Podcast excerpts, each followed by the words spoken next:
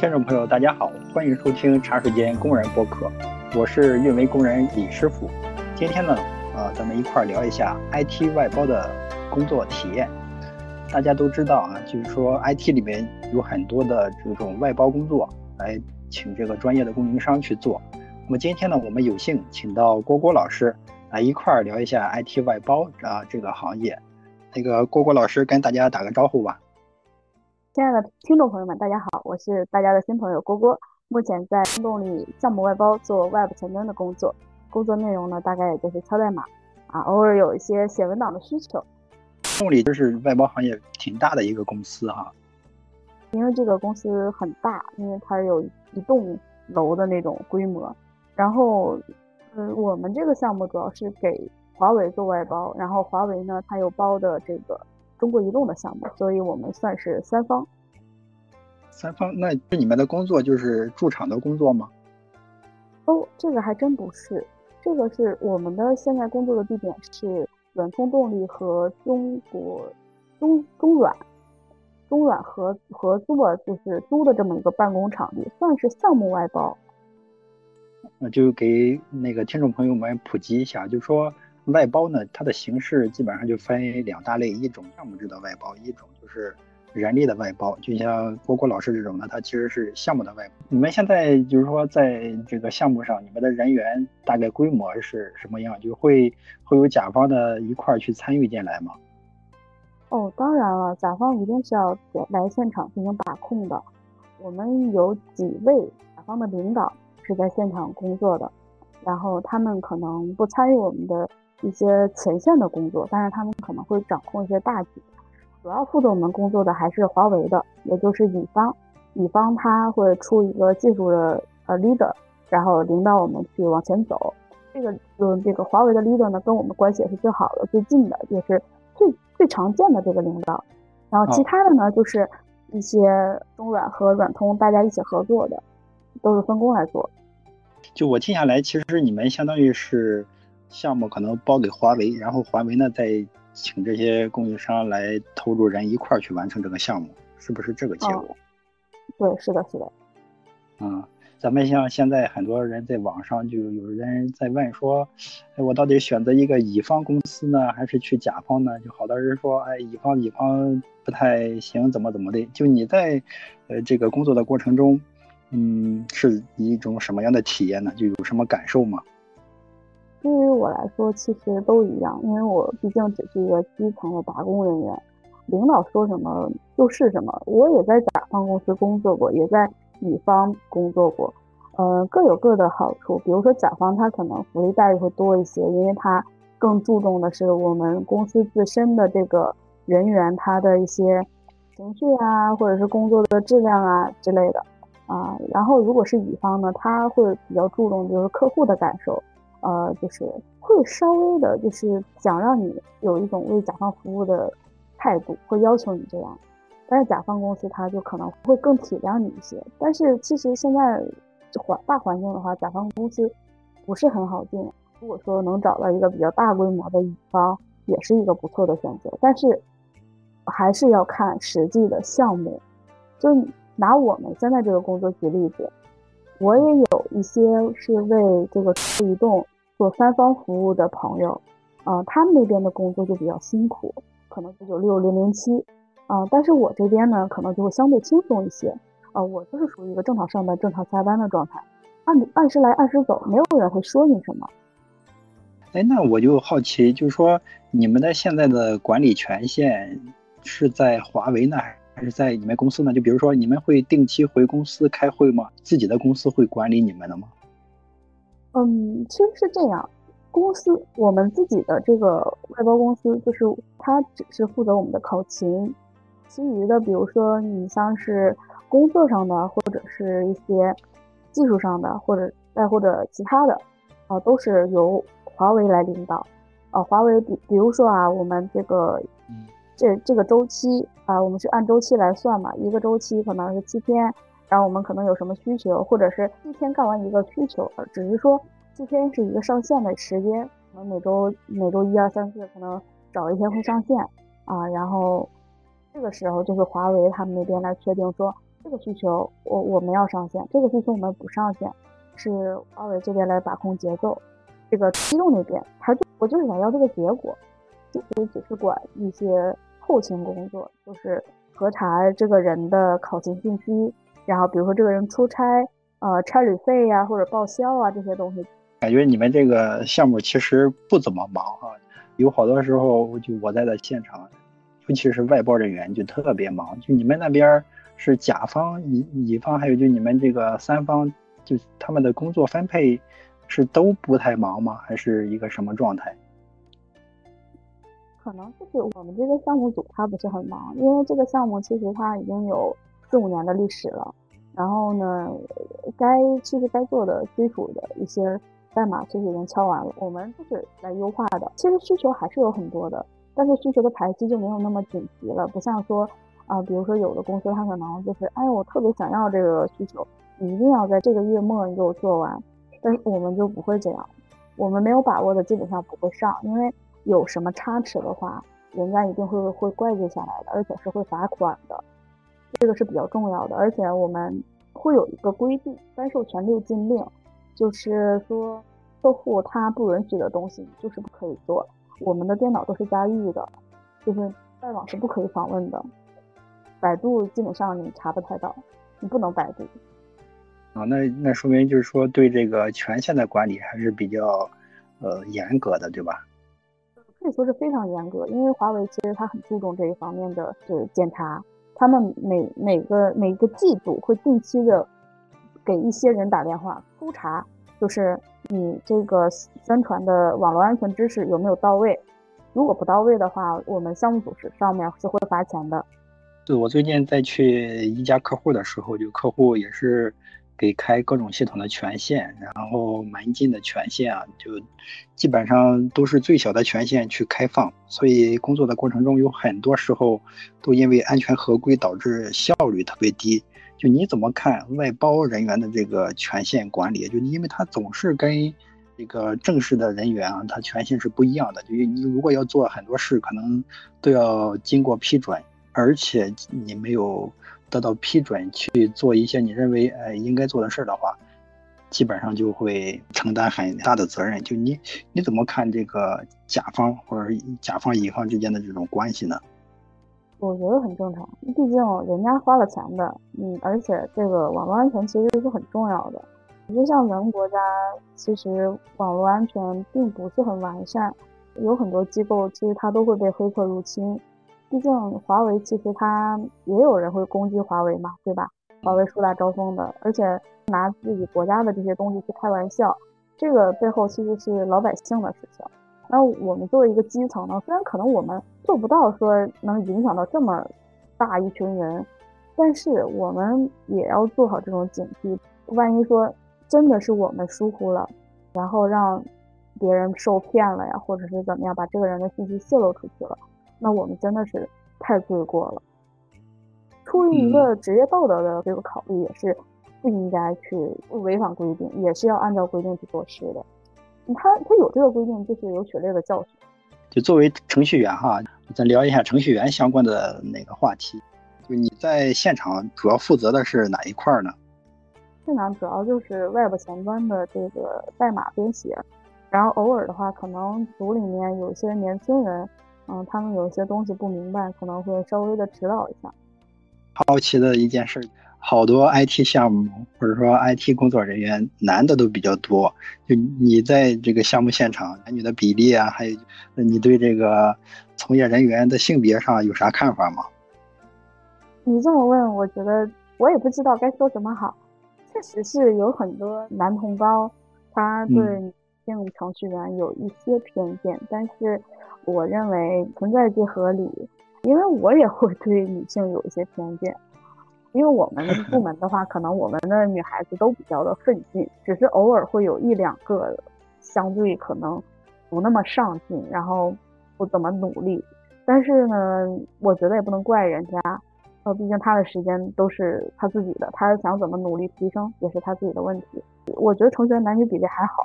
因为我觉得我没有说见过都是男生的环境，还是偶尔会有一两个女孩子的。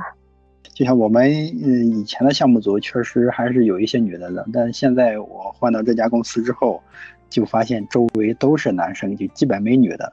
我现在总结起来看一下，可能加班太大了。女性的话，在加班上这个身体的承受啊，还有就她可能要家庭啊什么的有一些事儿，就不太能承受得住，所以就感觉。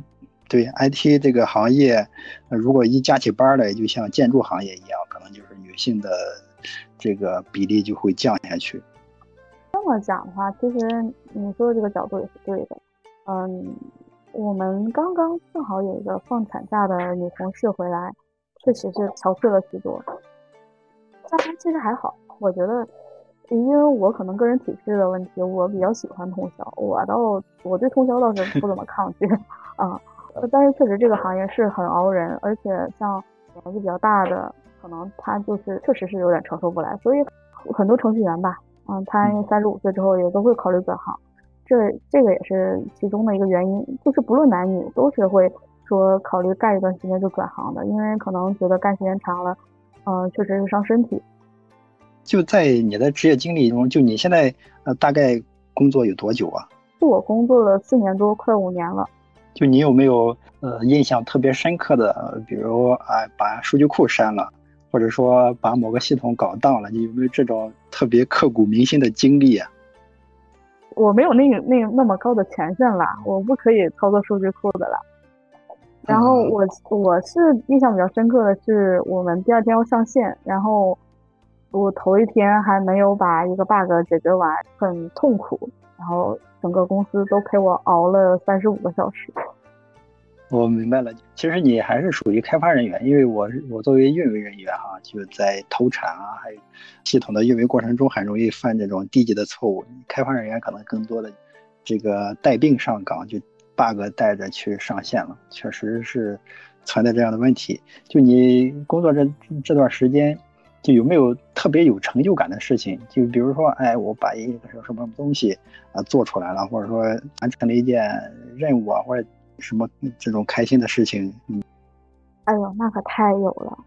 工作那那几年吧，就成就感会特别多，因为是从一个类似于小白一样的人成长起来的话，踩的坑多了，然后慢慢的这个路就慢慢宽敞起来了的时候，真的是非常开心。包括现在有很，就是我们公司有很多小孩，他认为说，哎呀，你这么厉害啊，你教教我呀。但是其实我都是以前的一个积累，而不是说我真的是就是很本身很厉害怎么样，都是靠时间积累的。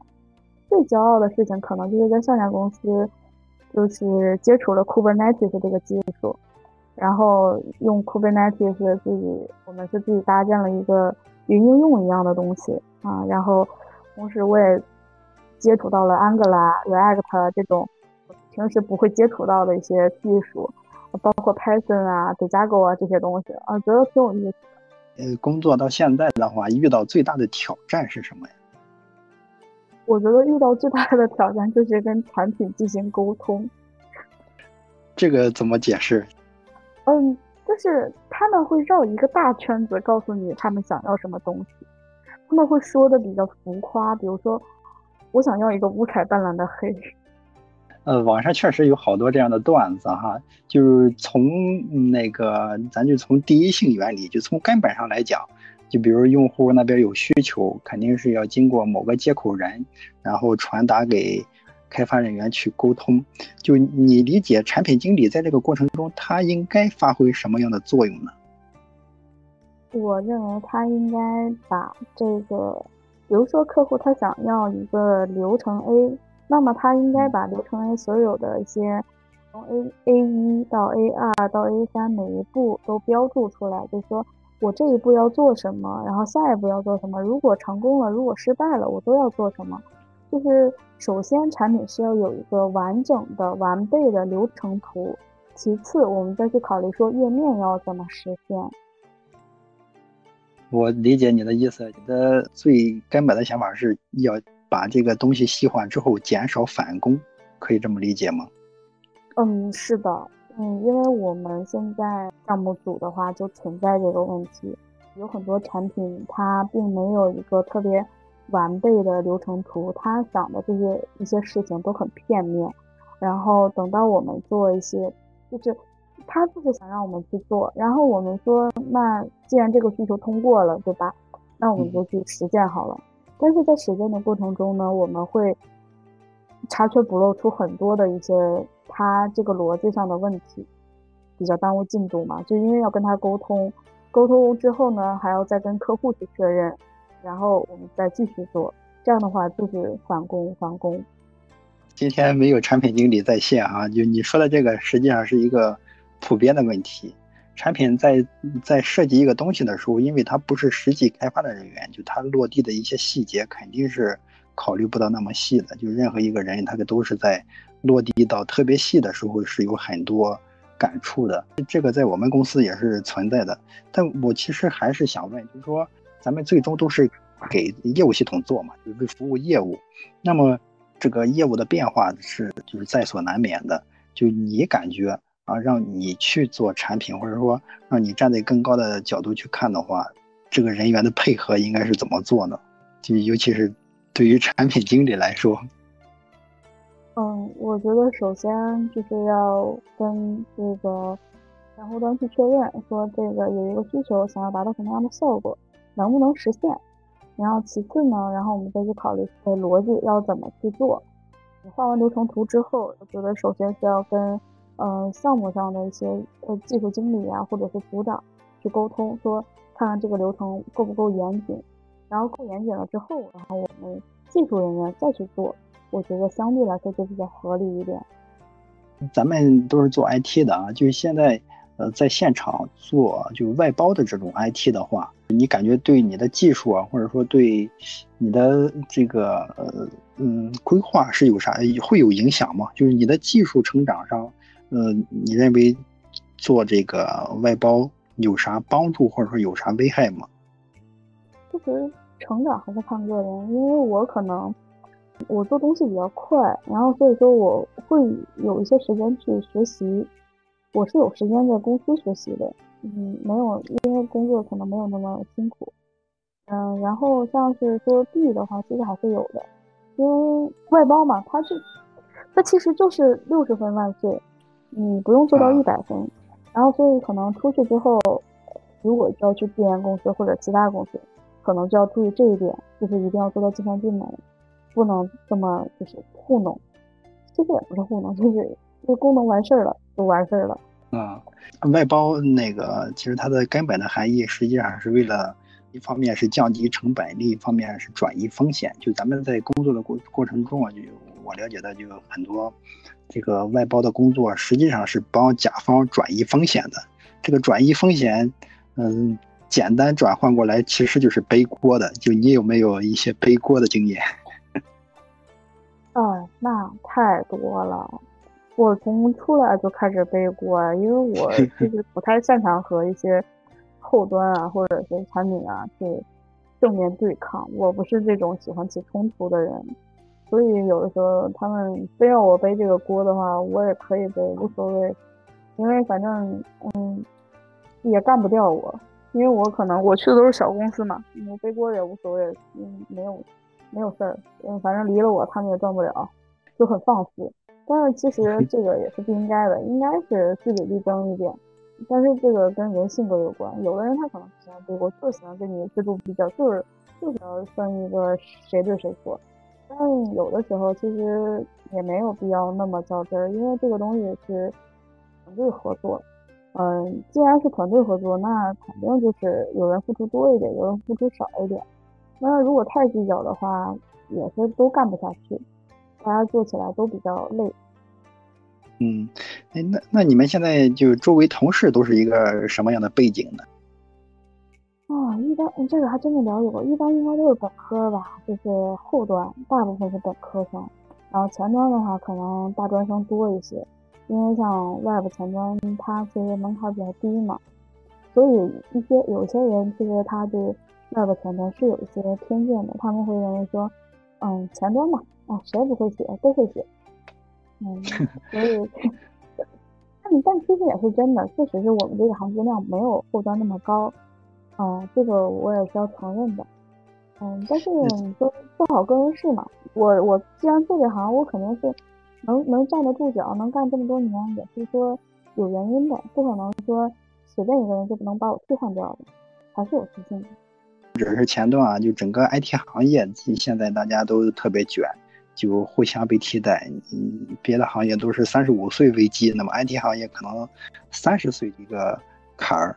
呃，因为好多时候都是比的是体力。你现在基本上不加班啊，就是说你你你怎么看？就是说其他的这个项目组啊什么的加班这种情况，尤其 IT 行业这种高高频度的加班这种情况呢？那那能咋看呢？你要真在其中，你只能干呀，对吧？你想挣钱嘛，你想着挣这个钱，你肯定是要付出一些什么的呀。嗯，那我以前也是加班的，我以前也经常加班的。八九十点，嗯，甚至到十一二点或者通宵也都很正常。而且现在我们通也是通宵上线的，就一个月可能要通宵两三次也是常事儿。那还挺多，嗯。对啊对啊，所以平时要多锻炼。就是我觉得可能我们程序员比较胖的原因，其实很多都是过劳肥，就不那么健康。因为我们每天都是坐着嘛，就是呃要保证产出，保证产出的话就只能是。拼命的加班干活，所以健康方面可能就忽视掉了。对，就是我还特别想说，就是程序员可能都会有职业病。你像我工作十年左右，那么我最近呢就视力下降的特别厉害，因为喝水的时间都几乎没有，就天天盯着电脑在那坐的倍儿直去做一些东西。就你现在工作有四五年哈，就你你现在有没有什么职业病？有。我有些习惯不好，比如说我打开浏览器，我下意识就会摁一下 Ctrl S，就是保存，因为 写代码的时候之前呃不喜欢配置那个自动保存，代码经常会丢失，后来就养成了一个习惯，只要看到代码的页面，第一第一个反应是摁 Ctrl S 保存一下，然后现在就是视力会下降，是真的会下降，下降的还挺严重的。戴眼镜的话，可能就看不太清什么东西。其他的就还好，就是比如说过劳肥啊什么的，现在在努力的减肥，克制自己。而且程序员现在也都流行起了一股吃轻食的风气，就很奇怪。我们明明是很需要高蛋白，然后高营养的一些人，然后每天都啃着草。是因为运动量太少。估计，嗯，只能通过这个源头入手，把这个营养降下去。咱们程序员业余呃时间应该都干些啥呢？就或者说你业余时间都都都干点啥呢？我业余时间以前的话可能是用来学习，因为确实很不足前几年。然后最近这几年呢，就有点躺平了，实在是学不动，卷不动了。现在的小孩子都太卷了，卷的我们这 些九零后就卷不动了。然后现在就开始玩玩游戏啊，拼拼拼图啊，出去走一走，大部分时间还是在家宅着打游戏，把以前没有玩到玩到的都玩回来。嗯，就听起来大家模式都差不多啊，就呃那个，因为程序员他相对工作的时候比较封闭，就跟人沟通的机会比较少。就你跟人沟通的机会会多吗？我的沟通也仅限于我们组员之间，基本上。跟别人都不怎么沟通，那你有没有就这种困惑？因为我有的时候就在工作，比如一周之后，我可能都感觉自己的语言能力要丧失掉了，因为很少跟跟人去沟通啊，尤其是多种多样的人去沟通。就你这方面有没有啥困惑？我已经放弃了，我现在就是我能一个人逛街，一个人看电影，一个人去医院。就是也不是说不寂寞，而是说我已经不知道要怎么开口了。就是可能是真的，就是程序员会让人就是也变得沉默。所以说呢，就是我也呃想做这么一个节目，来一块儿加强咱们这个业内的沟通，让大家的业余生活丰富起来。就是咱们现在都在北京哈，就是说作为一个北漂，就是工作四五年。呃，比如这些婚恋呀、房价啊这些问题，肯定大家都会去面临。你是怎么看这些问题，或者有是有未来有没有什么计划？没有什么计划，因为我没有男朋友，我是一个单身狗。所以 买房呢，我也没有资格。然后这个婚恋呢，就不用考虑了，就只能是默默的攒钱。就是毕竟现在就是大环境都不好，然后大家手里面还是要多攒一些钱，能攒尽量攒。等到之后呃情况好一点的时候，再考虑其他的事情吧。嗯，这这算是一种呃消费主义的那个这个这个逆行吗？嗯，算是吧。毕竟确实是情况就是这么个情况嘛。嗯，现在你看最近这个新闻也出来了，说这个购房的这个什么基金率啊，还是什么东西下降了。嗯，就是鼓励大家消费去买房，对吧？那我觉得之后房价有可能会降一点。嗯，但是我觉得北京房价可能不会太降，毕竟这是首都嘛，顺水顺金的。也就是走一步看一步吧，没有什么特别大的规划。再说说再说。确实，尤尤其是这些很大的问题，在渺小的这个个人面前几乎解决不了，只能是走一步看一步。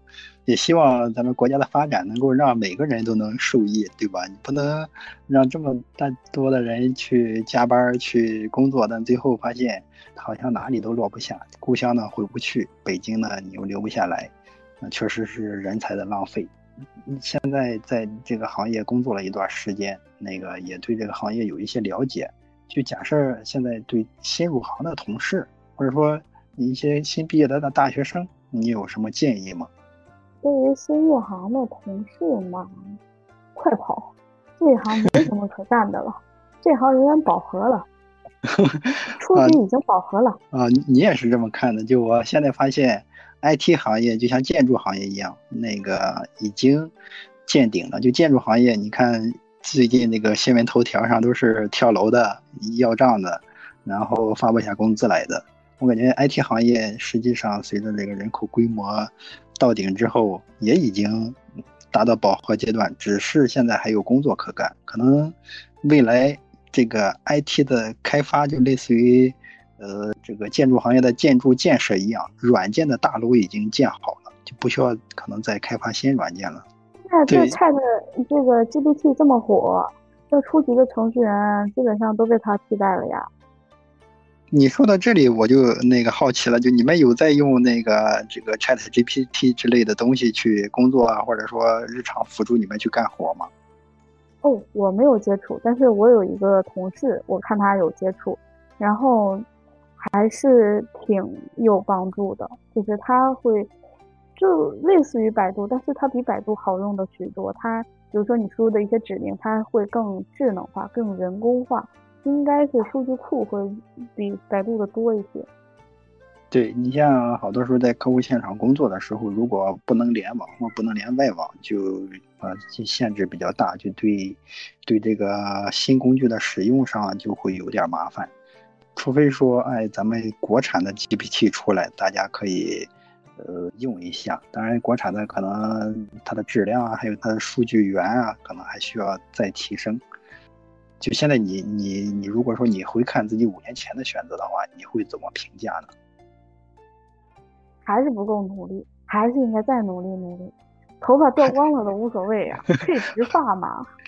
还是可以再卷一把，是吗？就那个卷上加卷。对呀，不然的话，到现在我这个这个样子就很尴尬了嘛。大家都发现，要努力的话，就应该从娃娃抓起。现在大家就都选择躺平。对呀，这这个是无奈之举嘛。嗯，你还有什么要分享的吗？也没有什么想要分享的了。如果大家。大家觉得我很有趣，可以来找我聊天。好的，我到时候把那个呃信息也附到咱们的 show notes 里，有有有兴趣的小伙伴可以留言评论，大家一块儿去交流啊，交朋友，呃，周末也可以去玩啊。好的。好，那咱今天就到这里。好。好，好，好，拜拜。以上就是今天的全部内容。感谢小伙伴们的收听，欢迎评论、转发、点赞、留言，咱们下期再见。